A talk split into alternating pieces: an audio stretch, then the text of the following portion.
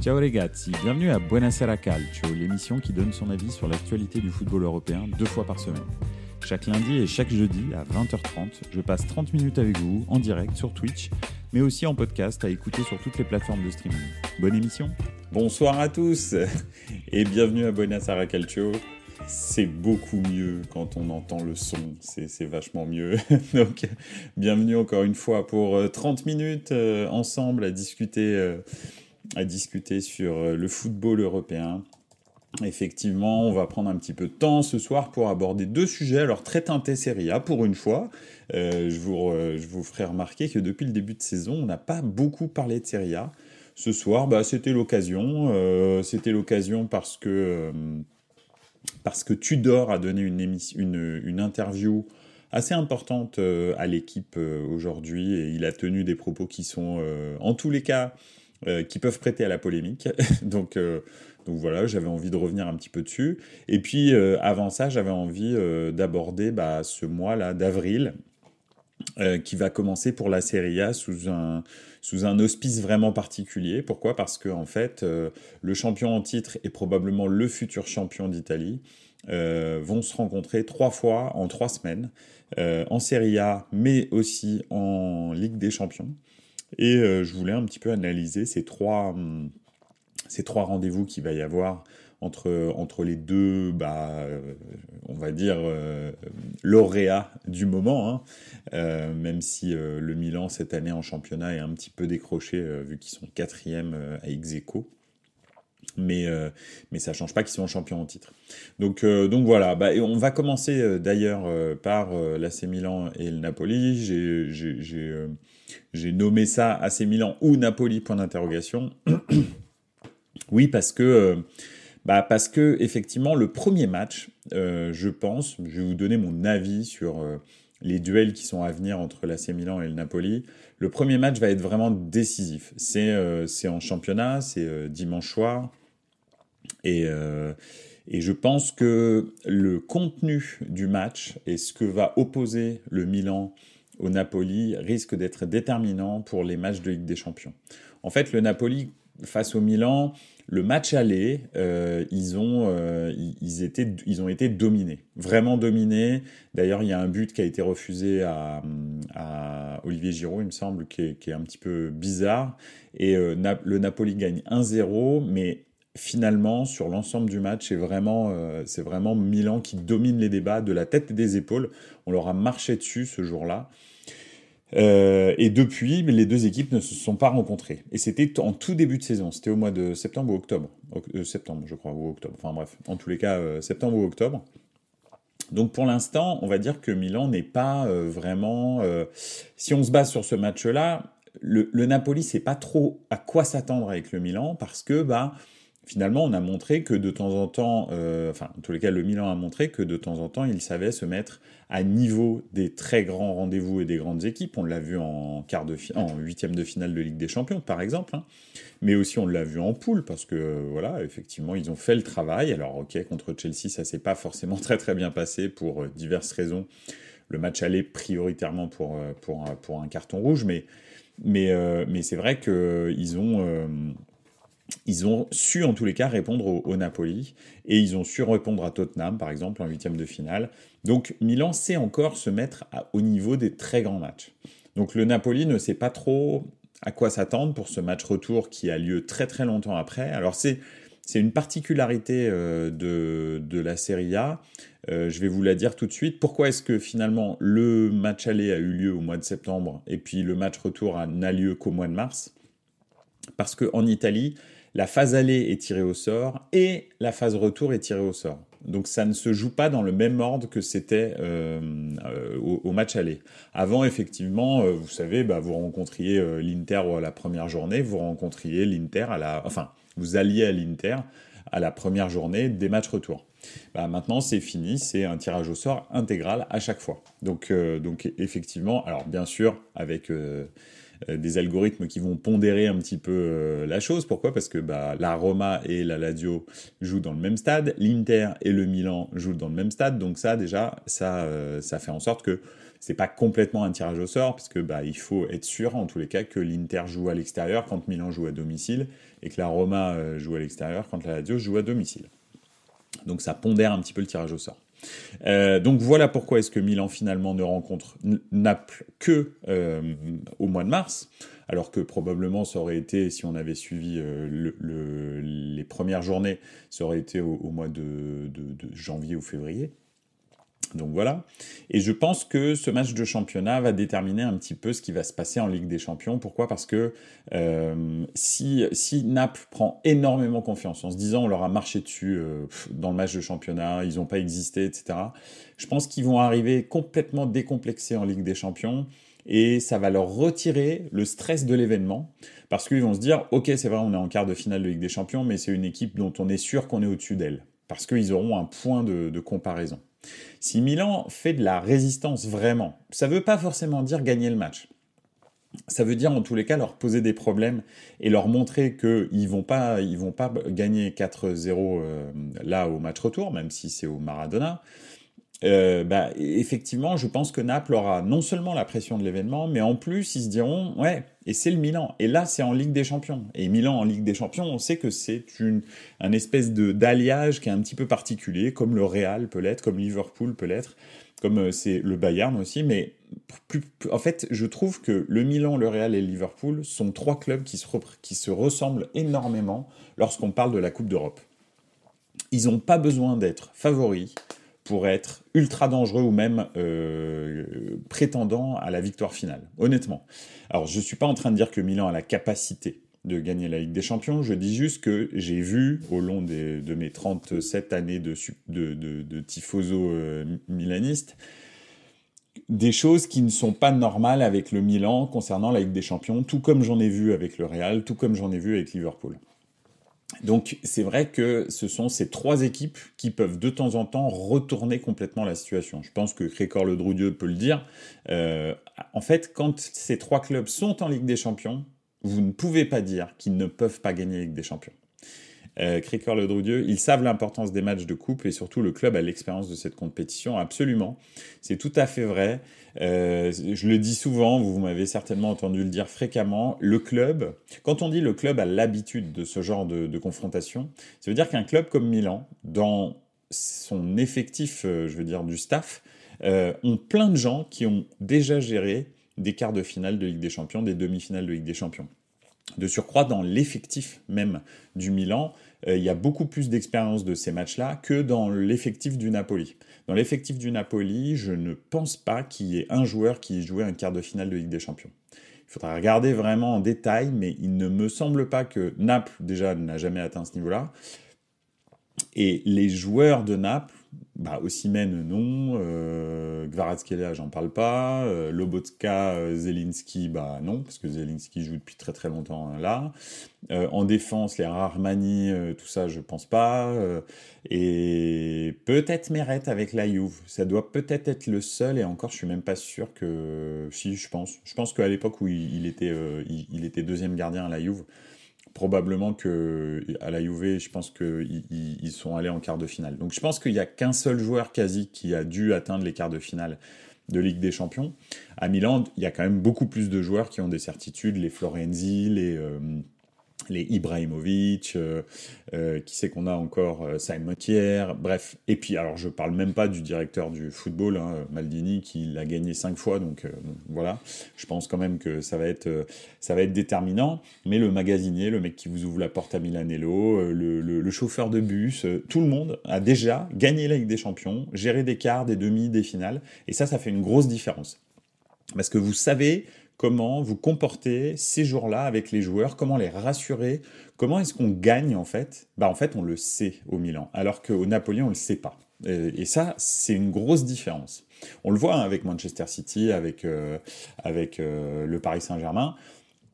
Probablement que de temps en temps, alors je parle pas du Paris de cette année, mais Paris a eu déjà la meilleure équipe d'Europe. Ils l'ont déjà, enfin ils, ont déjà eu à un moment donné la meilleure équipe d'Europe, comme il y avait Thiago Motta, euh, Verratti, Matuidi, Ibrahimovic, Cavani, Lavezzi, etc., c'était probablement la meilleure équipe d'Europe. Et honnêtement, euh, je pense que, euh, je pense que le problème, c'est qu'ils ne savaient pas gérer ce genre de rendez-vous. Salut Forza bah, c'est très gentil de passer déjà. Un rapide bonsoir et je regarderai en replay, mais avec grand plaisir, pas de souci. Ce soir, en plus, c'est quand même beaucoup, beaucoup axé Serie A, donc euh, bon, on va parler de Ligue 1 aussi, parce que tu devras comparer les deux. Donc, donc voilà. Bon, merci d'être passé en tous les cas. Euh, Cricor le Droudieu, un petit, un, petit, un petit tour dans les, dans les commentaires. Même s'il n'y a pas un joueur sur le terrain qui a déjà joué en Champions League, l'histoire et l'atmosphère du club les portent. Ça change leur état d'esprit et celui de leur adversaire. Oui, c'est vrai.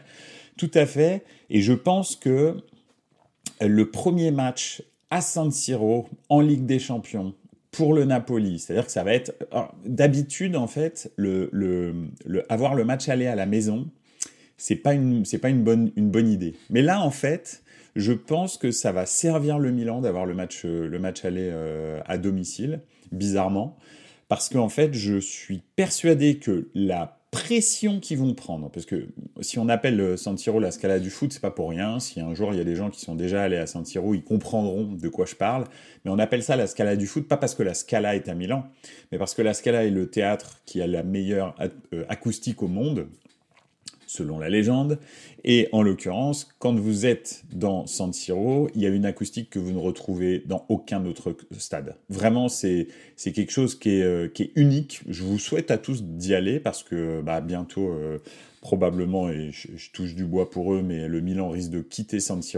Alors l'Inter, a priori, n'a pas d'argent, il n'a pas de solution, donc de toute façon, il devrait rester à San. Euh, mais, euh, mais, mais c'est vrai qu'aller voir le Milan à San parce que les deux publics sont différents, hein, et c'est pas... Vous, vous, connaissez mon amour du Milan, mais je dis pas ça pour... Euh, parce que je suis supporter du Milan, j'ai vu des derbies accueillis par par l'Inter. Euh, j'ai, enfin bref, je, vois à la télé ce qui se passe et je connais l'atmosphère du Milan et je la vois aussi à la télé. Euh, c'est pas du tout la même la même ferveur. C'est un club qui est très très suivi, mais les supporters du de l'Inter sont un petit peu poches euh, comparé aux supporters du Milan qui sont beaucoup plus euh, populaires. Le, supporterat du, du, Milan est populaire, euh, se revendique comme tel d'ailleurs. Il n'y a aucun souci avec ça. Et en l'occurrence, ils ont une, passion, une ferveur que peu de clubs euh, en Italie ont. Euh, c'est vrai que la Roma peut se rapprocher de ça, euh, ou le Napoli par exemple, mais ça va être vraiment les supporters du Milan, la pression que, Naples va prendre au match aller, risque de les déstabiliser.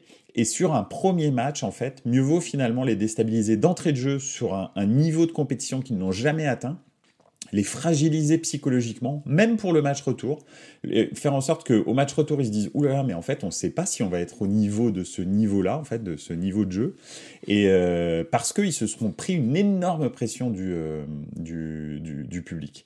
Donc, je pense que c'est plutôt pas mal pour le Milan de recevoir, et euh, ça rivalise pas avec Anfield, mais c'est quelque chose. Écoute, je suis jamais allé à Anfield. Je, je veux bien croire euh, que, le COP doit être euh, incroyable à entendre. Euh, mais c'est vrai, en revanche, qu'on m'a dit que, excepté le COP euh, au début du match, à la fin du match, et puis en revanche dans les matchs de Coupe d'Europe, euh, mais en championnat, c'est assez mort pendant les matchs. Alors, mais ça, ce sont que des gens qui m'ont raconté euh, Anfield. J'espère qu'un jour, euh, j'irai à Anfield et je pourrai constater de mes yeux. Euh, mais mais c'est sûr que de toute façon, ne serait-ce qu'entendre le, le cop chanter, je pense que ça doit être ça doit être fou. Après, il paraît que le reste du public est un peu morne. À Milan, il y a 80 personnes, 80 000 personnes qui poussent très très très fort dans les gros matchs comme ça. Donc euh, voilà, je l'ai vécu l'année dernière. Euh, j'étais, euh, je m'en suis toujours pas remis en fait sur sur le Milan à Atalanta, qui était le dernier match à, domicile pour le titre. C'était c'était incroyable. Donc donc voilà, donc c'est vrai que en tous les cas, il, il, est clair que que le comment que le premier match à la maison, c'est pas non plus complètement euh, pénalisant pour le Milan. Donc c'est plutôt pas mal. Et, euh, et, et, on verra. Je pense que le, le, match de championnat sera déterminant et le, le, et le match aller aussi à San. Et je pense que ça déterminera un petit peu l'état d'esprit du, du tour. Alors de là à ce que Milan renverse la table complètement et les, et les batte et en championnat et en Champions League, j'y crois pas. J'y crois pas parce que très souvent, je me suis aperçu, je sais pas si vous l'avez remarqué vous aussi, euh, Ouais, c'est ça, ouais, t'as raison. Alors, excusez-moi, je lisais les, commentaires en même temps. Et euh, Okutunujo qui dit il faut mettre les boules qui est, oui, tout à fait, c'est vrai, il faut vraiment mettre les boules qui est. Et Cricor le Drudieu qui dit il faut faire comprendre à l'adversaire que c'est pas la Serie A direct. Ouais, c'est clair. Et je pense de toute façon que euh, le l'hymne de la série, de la Champions League, euh, le Champions, vous savez, en Italie, on a, une, une une euh, comment une tradition où en fait les gens hurlent le, le, dernier Champions de l'hymne de la Champions League. Le Champions du, du, du, du San Siro va certainement les surprendre parce qu'ils ont l'habitude de celui euh, du San Paolo, mais le San Paolo, enfin le Maradona pardon maintenant, mais le Maradona il n'est pas aussi aussi vocal que le que, que, le San Siro, donc je pense que ça va les surprises, ça va ça va vraiment les, les surprendre. Mais conserver la C1, je pense que ce sera faisable. Conserver la, C1, je pense que ce sera faisable. Tu veux dire euh, terminer dans les quatre ou alors euh, rester, se, qualifier euh, en Champions League, en, pour les demi-finales au Cotonou Je suis pas sûr de, ce que tu veux dire. Mais bah écoute, précise si tu as le temps. donc, donc voilà. Donc en tous les cas, effectivement, je pense que ça n'est pas joué d'avance, même si euh, si, je suis totalement logique euh, au regard de la compétence, la qualité de l'équipe de Naples, qui est incroyable, qui pour moi, et je le répète depuis le début de saison, est la meilleure équipe d'Europe. Euh, vraiment devant Manchester City. j'ai beau, j'ai beau essayer d'être vraiment ouvert. le Napoli est beaucoup plus méchant que Manchester City. Honnêtement, c'est incroyable en fait la violence et la verticalité de leur jeu avec Kvaratskhelia et Osimhen. Euh, alors il y a euh, effectivement Erling Haaland euh, à Manchester City, mais le jeu global de, de Naples est beaucoup plus violent que, que, celui de Manchester City et tout aussi maîtrisé techniquement. Donc le, le, problème c'est que pour moi il y a 70% de chances que, que, Naples passe, 30% de chances pour le Milan, mais 30% de chances pour Milan c'est énorme en Champions League. donc, donc voilà. Après gagner le match de championnat ou pas, c'est anecdotique, de toute façon, ça changera strictement rien au championnat. Pour Milan, c'est très très important parce que, bah, effectivement, euh, ils sont quatrième et il faut absolument prendre les, euh, les trois points. Mais, euh, mais pour, pour, pour Naples, c'est pas si extraordinaire que ça de prendre les trois points. Je vois bien un match nul et si tu fais un match nul contre Naples en championnat, tu peux leur mettre le doute. Si tu fais une très grosse prestation en match aller avec une pression de fou euh, de la part du public et tout, je pense qu'au match retour, tu peux aller chercher un, match nul en bois qui permet de te qualifier.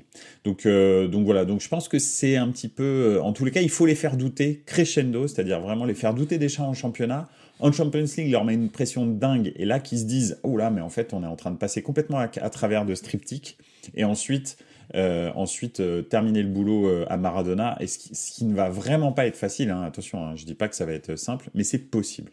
Euh, Crécor le Droudieu, c'est sûr. City, ils sont moins bons cette année. Je le vois pas revenir sur Arsenal. Naples, c'est déjà assuré. Et oui, c'est ça qui est bizarre, c'est que tout le monde dit avec Erling Haaland, c'est devenu l'équipe ultime, etc. Mais en fait, ils sont moins bons que l'année dernière. Si on regarde bien, honnêtement, je trouve qu'en championnat, ils sont moins impressionnants. Alors de temps en temps, ils ont des matchs où, bah je sais pas ce qui se passe, mais euh, ils n'arrivent pas à gérer Haaland. Et alors là, c'est euh, carton assuré. Et puis, il y a d'autres matchs où vous ne le voyez pas pendant tout le match. C'est-à-dire qu'il ne touche pas un ballon. J'exagère, mais j'ai vu des, euh, des, matchs où il a touché 5 ballons dans le match. Et City perd de 1. Et tu te dis, ah ouais, d'accord, c'est compliqué. Quoi. Moi, je trouve qu'ils sont moins bons que l'année dernière. Mais bon, après, c'est euh, personnel, hein, mais je trouve que le fait d'avoir perdu Cancelo, c'est un problème. Euh, je trouve qu'en défense, ils sont moins euh, décisifs. Je, trouve Diaz moins, moins comment dirais-je, vraiment fort que, les années précédentes. Au milieu du terrain, je trouve qu'il commence à avoir de l'âge. Je suis toujours pas convaincu par Grealish. Je sais pas ce que tu en penses, toi, Crécor Le Droudieu, parce que tu es tu as un regard particulier sur la sélection anglaise et sur le football anglais, mais honnêtement, euh, moi, je ne suis pas du tout convaincu par, euh, par Jack Grealish. Euh, de temps en temps, il fait des différences, mais je le trouve vraiment pas assez décisif, en fait. Donc voilà, je, trouve que c'est un tripoteur de ballon, voilà. Pep Guardiola a toujours un peu ses, ses... Ouais, il était meilleur à Aston Villa, absolument. Bon, après c'était le meilleur joueur à Aston Villa. Euh, à City, c'est un niveau un peu différent, mais voilà. Euh, mais euh, je trouve que Marez n'est pas, assez utilisé, parce que lui, je trouve qu'il est vraiment décisif. Et Pep Guardiola a une façon bizarre de gérer Riyad Mahrez. Euh, Silva, il, maintenant, il le fait jouer un peu partout. Des fois, il est sentinelle devant la défense. Enfin, c'est n'importe quoi. Bon, après, c'est du Pep, hein, c'est comme ça. Et, et, Kevin De Bruyne bah, est très souvent blessé maintenant, bizarrement. Donc il y a moins de continuité dans le jeu parce que alors c'est vrai qu'il y a un City avec De Bruyne, un City sans De Bruyne. Hein. Ça euh, c'est toujours le cas. Hein. Ils ont beau avoir recruté euh, qui ils veulent, Erling Haaland, tout ça, le vrai euh, métronome de cette équipe c'est Kevin De Bruyne, c'est pas pas quelqu'un d'autre. Donc donc voilà. Voilà, en tous les cas, AC Milan-Napoli, je pense que ce triptyque va être très très intéressant. J'ai hâte d'être à dimanche soir. Euh, et, et, j'ai hâte de voir un petit peu comment est-ce que euh, ce, triptyque va, basculer. Euh, je dois vous avouer qu'en tant que supporter, demain on me dit tu perds le match en championnat et tu arrives à te qualifier en champion, je prends tout de suite. Hein. C'est pas grave. Hein. Honnêtement, c'est pas dramatique. Donc voilà. Et puis, s'il vous plaît, faites, faites qu'on ait une demi-finale Inter-Milan, et là, ce serait l'apothéose. Là, c'est sûr, je, je, fais, je fais Calcio en direct du, stade. Hein. Je, vous le dis, je vous le direct. euh, Naples Marez, il fait une saison incroyable, mais il est dans l'ombre d'Aland. Oui, c'est vrai, mais je Enfin, le, truc, c'est que justement, leur jeu devient de plus en plus stéréotypé euh, depuis qu'il est à Land, parce qu'il prend tellement de place, il marque tellement de buts, que bah, le jeu est un petit peu, est très dirigé vers lui. Donc, bien sûr, il est incroyable. Hein. Attention, Erling Haaland est incroyable. Mais le problème, c'est que ça leur donne moins de diversité. Et je trouve que c'est pour ça qu'ils sont moins forts que l'année dernière. Voilà. Euh, Forza Youth qui dit logique. Je ne sais pas si c'est euh, la qualification aux Champions, mais je pense que c'est ça. Donc voilà. Bon, en tous les cas, euh, AC Milan-Napoli. Alors, une petite transition, on va aller parler de, Tudor qui a fait une, interview. Alors, Forza qui dit c'est surtout que Guardiola, ça fait longtemps qu'il n'avait pas joué avec un vrai neuf. Ouais, c'est clair, ça c'est vrai. Je suis tout à fait d'accord, ça faisait, mais c'est même pas longtemps, c'est ça fait depuis qu'Ibrahimovic est parti du Barça, je pense qu'il a jamais joué avec un vrai neuf. Euh, parce que même à euh, même ah, quoique non, il avait Lewandowski, euh, il avait au Bayern. Donc oui, effectivement. Mais le problème, c'est que Lewandowski, quand Guardiola était là, n'était pas si performant que ça. Parce que même avec Lewandowski, il n'avait pas un jeu euh, fait pour un neuf, quoi. Rien à voir, mais je t'ai vu à ton taf hier, j'ai pas osé venir te voir. Ah bon, faut pas hésiter, avec grand plaisir. il n'y a, aucun, a aucun souci. S'il avait été oui, c'est vrai, il avait Eto, c'est vrai. Mais non, mais Eto est parti aussi. Euh, il est parti à l'Inter. Euh, il est parti à l'Inter. Euh, il a été échangé parce que justement avec Guardiola, ça marchait pas trop, quoi. Parce que justement, Eto voulait qu'on joue pour lui et en fait, tout le monde jouait pour Messi, donc voilà, ça, ça marchait pas. Ok, ok. Qu'est-ce que je voulais dire? Donc oui, Tudor, la Ligue 1 et la Serie A. la Ligue 1 et la Serie A, bah écoutez, je sais pas si vous avez lu Allez, on fait une petite, une petite dernière arrêt parce que Cricor le Dredieu a une, une anecdote marrante. Petite anecdote marrante que j'ai entendue aujourd'hui. Balotelli et Man City, il a fait qu'une seule passe décisive, c'est la fameuse de. Oui, tout à fait, c'est vrai. C'est la, la, la seule passe décisive que Balotelli a fait. Effectivement, tu as tout à fait raison, je connaissais cette, euh, cette histoire. Euh, c'est la passe pour Agüero à la euh, 96e minute, je pense, pour le, premier titre de Manchester City de l'ère euh, Abu Dhabi. Alors, je pense de toute façon le premier titre de Manchester City, hein, parce qu'il n'avait jamais gagné euh, la, première ligue, il me semble. Euh, donc, donc ouais, Aguero Effectivement, tu l'écris, tu l'écris comme ça a été commenté. Tu as tout à fait raison, parce que c'était quand même un match de dingo avec, avec les deux matchs d'ailleurs qui étaient en même temps là. Euh, qui était complètement fou, et Agoro qui marque euh, alors que alors qu'ils étaient à égalité euh, un partout et que bah, ils perdaient le titre. Donc c'était c'était complètement fou. oui, donc je sais pas si vous avez lu cette interview de Igor Tudor dans la dans l'équipe, je voulais revenir dessus parce que parce que bah, il a dit des choses qui étaient assez clivantes. Euh, moi, en tous les cas, je suis pas d'accord avec tout. Il y a des choses pour lesquelles je suis d'accord, mais je suis pas d'accord avec tout. Euh, donc voilà, euh, à un moment donné, justement, il nous dit, euh, je vais vous lire un petit peu le, les, les, propos pour que vous puissiez, si vous les avez pas lus, vous faire une idée. Donc suivez-vous la, suiviez-vous la Liga avant de venir? Honnêtement, très peu. En Italie, on regarde davantage l'Espagne et l'Angleterre. la France est moins considérée et c'est un tort. Parce que quand tu commences à la regarder vraiment, tu changes complètement d'avis.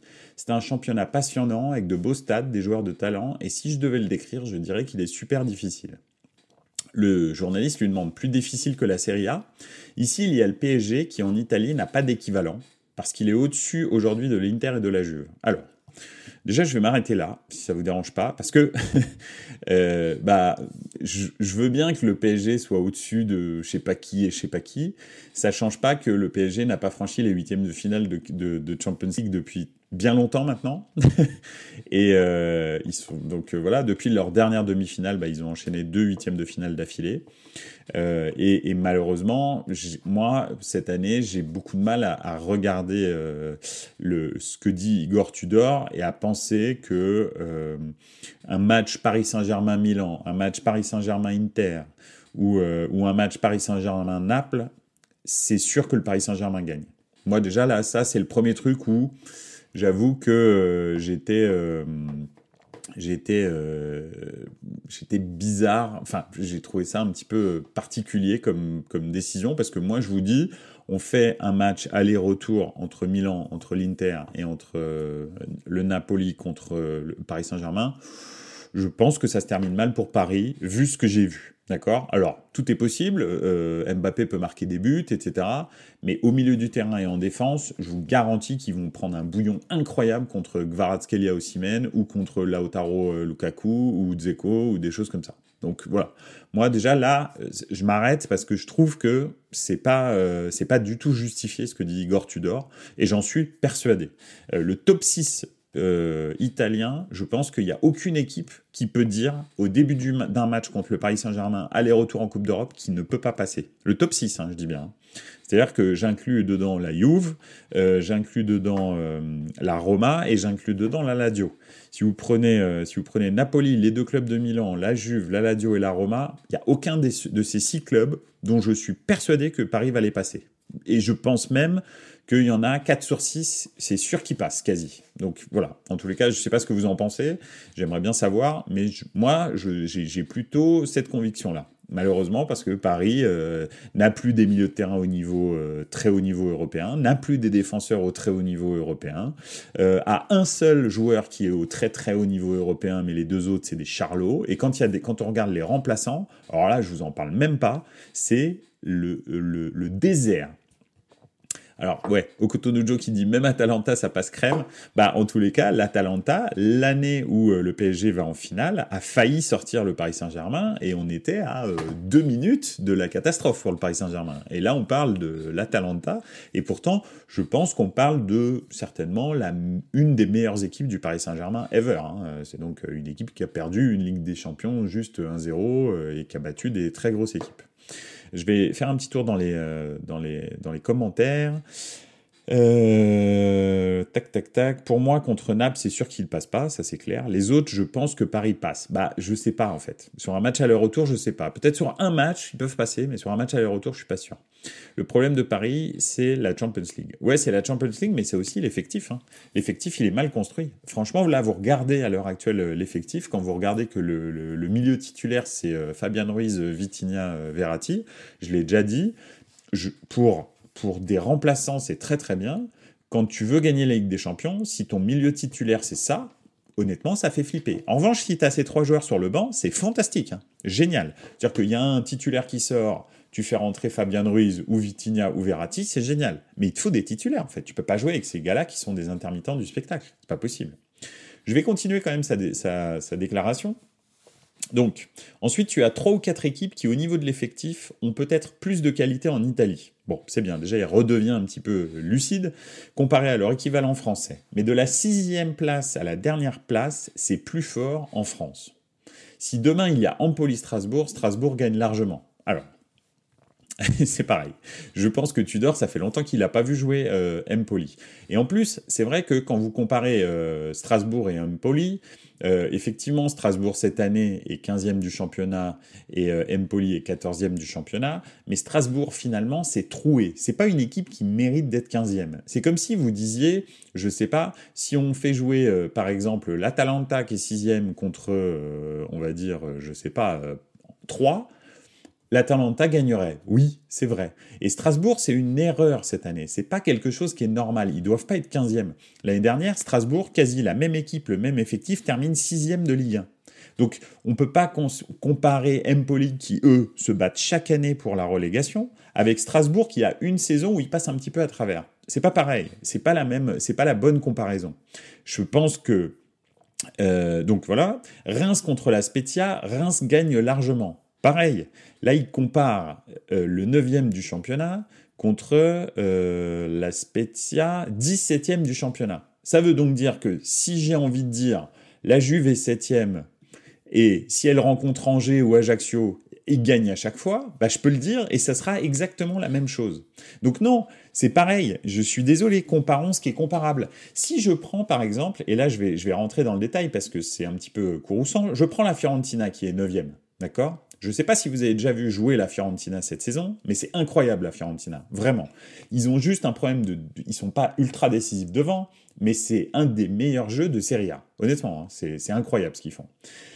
Si je les fais rencontrer le 9 du championnat de France, c'est-à-dire Reims, écoutez, et c'est vraiment en étant totalement objectif que je dis ça, 9 matchs sur 10, c'est la Fiorentina qui gagne. Ils, se rendent, en fait, bah, euh, Tudor ne se rend pas compte du niveau du championnat d'Italie. Jusqu'au jusqu'au 9 du championnat, et même le 10e, et même 11e et 12e, Torino et Sassuolo, je suis désolé, cette saison, ça joue très très bien. Mais vraiment, hein, mais, bah, alors Monza, ok, je vais, je vais m'arrêter là. Mais deux, Sassuolo, Bologne, Fiorentina, Udinese, Juventus, Atalanta, Rome, AC Milan, Inter, Lazio et Naples, mais je suis désolé, mais c'est beaucoup plus fort que les dix premiers de Ligue 1.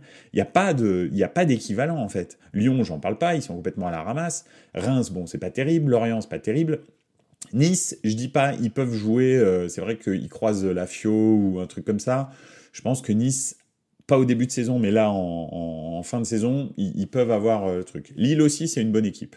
Après, le truc, c'est quand même que quand on regarde la Ligue des Champions, la Coupe d'Europe, etc., les résultats du, euh, du, championnat d'Italie en Coupe d'Europe, on ne peut pas comparer la Ligue 1. Je ne sais pas pourquoi il fait ça, en fait. La Ligue 1 est un championnat qui est en train de progresser. Vraiment, vraiment, c'est vraiment bien, euh, c'est spectaculaire. Mais dans leur propre championnat, pour l'instant, à l'étranger, dès qu'ils rencontrent une équipe euh, étrangère, en fait, peu importe le championnat, ça peut être la République tchèque, ils prennent des roustes et ils sont pas sûrs de passer. Donc, comparer le championnat de France avec le championnat de Serie A, j'ai trouvé ça un petit peu vraiment malhonnête de la part de, Tudor. Après, je comprends, c'est l'entraîneur du deuxième club de France, enfin le premier club de France, mais le deuxième club de France. Euh, c'est sûr qu'il va pas dire, euh, de toute façon, votre championnat c'est de la merde, euh, et, et, surtout qu'il est deuxième du championnat. Il va pas dénigrer un championnat dans lequel il est forcément. Je comprends. Mais ces comparaisons sont hâtives. Euh, euh, voilà. ensuite, il dit aussi autre chose. Il dit, euh, dit en gros, l'autre différence fondamentale, c'est qu'en France, il y a beaucoup de rythme. Parce que la typologie des joueurs est différente. C'est clair, ils sont très très forts.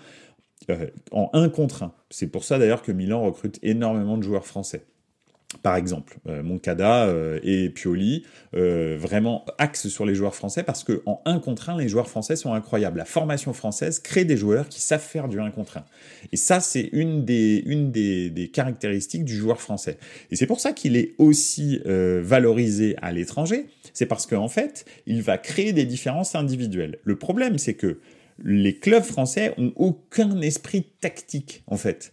Et ils n'ont pas d'esprit de corps ce qui fait que ça donne les résultats pitoyables que la France a en, Coupe d'Europe, mais pas depuis 5 euh, ans, pas depuis 10 euh, ans, pas depuis 15 ans, pas depuis 20 ans, depuis 70 ans. Je ne sais pas si vous vous rendez compte, c'est pas un truc, euh, est-ce que c'est un hasard si cette année, il n'y a, a aucun club en quart de finale, excepté Lille, dans, dans la plus, dans Nice, pardon, dans la plus petite des Coupes d'Europe? Non ça fait 70 ans que les clubs, les clubs français n'ont pas de résultats en Coupe d'Europe. Donc, comparer la, la Serie A avec la Ligue 1, mais c'est une blague en fait. C'est vraiment une blague. Donc voilà, moi en tous les cas, je, suis désolé, mais je, ça n'a rien à voir. Il aurait pu faire exactement la même chose avec la Liga, je me serais énervé tout autant, parce que tu ne peux pas comparer ce qui n'est pas comparable. C'est-à-dire que d'abord, et des résultats contre les autres pays dans les Coupes d'Europe, et après on verra si tu peux te comparer à ces pays. Parce que il faut pas... Euh, C'est-à-dire, tu as zéro résultat, tu te fais taper par tout le monde, euh, tu sors pas des poules, même les clubs portugais, ils sont meilleurs que toi, et quand je dis les clubs portugais, c'est les clubs portugais, mais même limite les clubs belges, ils sont meilleurs que toi, et, tu, et, tu viens me dire que le championnat, il est meilleur que le, le, deuxième ou le troisième championnat d'Europe à l'heure actuelle. Mais sérieusement, c'est faut être, faut, être sur une autre planète. Mais bon, après encore une fois, je l'excuse parce que bah, il est entraîneur, euh, entraîneur d'un club français, du plus grand club français, en tous les cas le club le plus supporté à travers la France avec le Paris Saint-Germain je comprends qu'il dénigre pas ça, mais ce qu'il dit, c'est malhonnête. Euh, et, voilà, j'avais envie d'en parler ce soir. Alors, je vais faire un petit tour dans les. Après m'être énervé comme ça, je vais faire un petit tour dans les dans les dans les euh, dans les commentaires. Le problème du PSG, c'est que les propriétaires ont un droit de regard sur le recrutement et le jeu. C'est même pas un droit de regard, c'est euh, c'est leur joujou, donc ils font ce qu'ils veulent. Euh, il a la tête dans le guidon à Elin Tudor. Il peut pas vraiment comparer cette année. Probablement, ouais, c'est possible. Donc Forza Juve, là par contre, pas du tout d'accord avec Tudor. Il y a qu'à voir contre le PSG, les pépites, les, petites équipes mettent le bus, les petites équipes contre les gros d'Italie, ça peut gagner car ça joue. Absolument. Ça c'est vrai aussi. C'est un truc que, que, je suis, où je suis tout à fait d'accord avec toi, euh, Forza Juve. C'est qu'en fait, tu rencontres euh, Bologne, tu rencontres Empoli, tu rencontres Monza même, hein, t'es pas sûr de gagner. Même si tu es euh, deuxième du championnat, hein, c'est très compliqué. Il faut que tu produises des matchs de très haut niveau pour réussir à gagner en championnat d'Italie, et même contre les petites équipes. Euh, le nombre de points, là s'il y a une différence aussi astronomique entre le Naples et, euh, et l'Inter, et la Lazio qui est deuxième, c'est pas parce que... Alors, Première raison, Naples est complètement hors norme cette année. C'est la meilleure équipe d'Europe. On, l'a déjà dit euh, juste dans ce podcast. On va on va pas continuer. Mais derrière, c'est que la l'Inter, le Milan, euh, la Roma, euh, etc., on galère contre les petites équipes. Tout le monde galère contre les petites équipes. C'est pour ça qu'on est si loin. C'est qu'en fait, et, c'est super serré derrière, entre la deuxième et la sixième, septième place, c'est ultra serré. Pourquoi? Parce que, bah, en fait, tous les gros d'Italie galèrent contre les petites équipes. D'accord? Et en plus de ça, vu qu'il y a sept équipes, huit équipes qui sont très très fortes en Italie, bah, vous les rencontrez à, peu près un match sur deux. Et c'est pareil, à chaque fois que vous rencontrez, bah, que ce soit le deuxième ou que ce soit le huitième, vous savez absolument pas qui va gagner parce que le, niveau est très très resserré. Ça, ça s'appelle la densité, j'en ai déjà parlé. Et c'est ça qui fait en sorte qu'on a des bons résultats, que la Serie A a des bons résultats en, Coupe d'Europe. Euh, au Cotonou ils ont perdu Vlaovic aussi, mais le 9 venu de Bâle se débrouille bien. Euh, ah oui, euh, tu, parles de, de la Fiorentina. Euh, je suis d'accord. Bon, la Juve, lol. Oui, mais la Juve, euh, la Juve, ils sont relous, hein, Forza. Hein. Ils, ont, ils ont des individualités. Après, ça joue pas très bien, mais ils ont des individualités. J'ai beau être fan de Marseille, je sais déjà qu'on va perdre contre eux. on verra, on verra. Enfin voilà. En tous les cas, euh, voilà, je voulais vous donner mon avis sur euh, l'interview de, de, Igor Tudor et sur sa comparaison, en tous les cas, entre la Ligue 1 et la Serie A. En revanche, alors là, j'ai fait un petit raccourci parce que c'était ce sujet-là que je voulais, euh, je voulais aborder. Mais, mais je vous encourage à la lire parce qu'il a aussi toute une partie sur, sur ce que c'est que être entraîneur de l'OM. Il a été surpris. Euh, de la ferveur. Euh, il a aussi beaucoup parlé du travail euh, et de la valeur du travail dans, le football et dans le sport. Donc franchement, c'était c'était un bon un bon une bonne interview. Non, la Juve, c'était pour dire que tu as dit la Lazio au deuxième alors que le deuxième, c'est la Juve. Oui, c'est vrai. Sans les 15 points de, de, retrait, ce serait la Juve euh, qui est deuxième du championnat.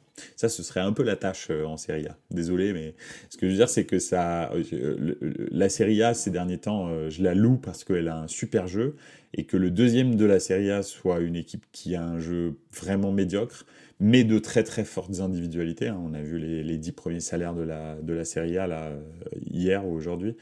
Euh, bah, ils sont quasi tous à la Juve. Hein. Donc, euh, donc voilà, ou à l'Inter, c'est l'un ou l'autre.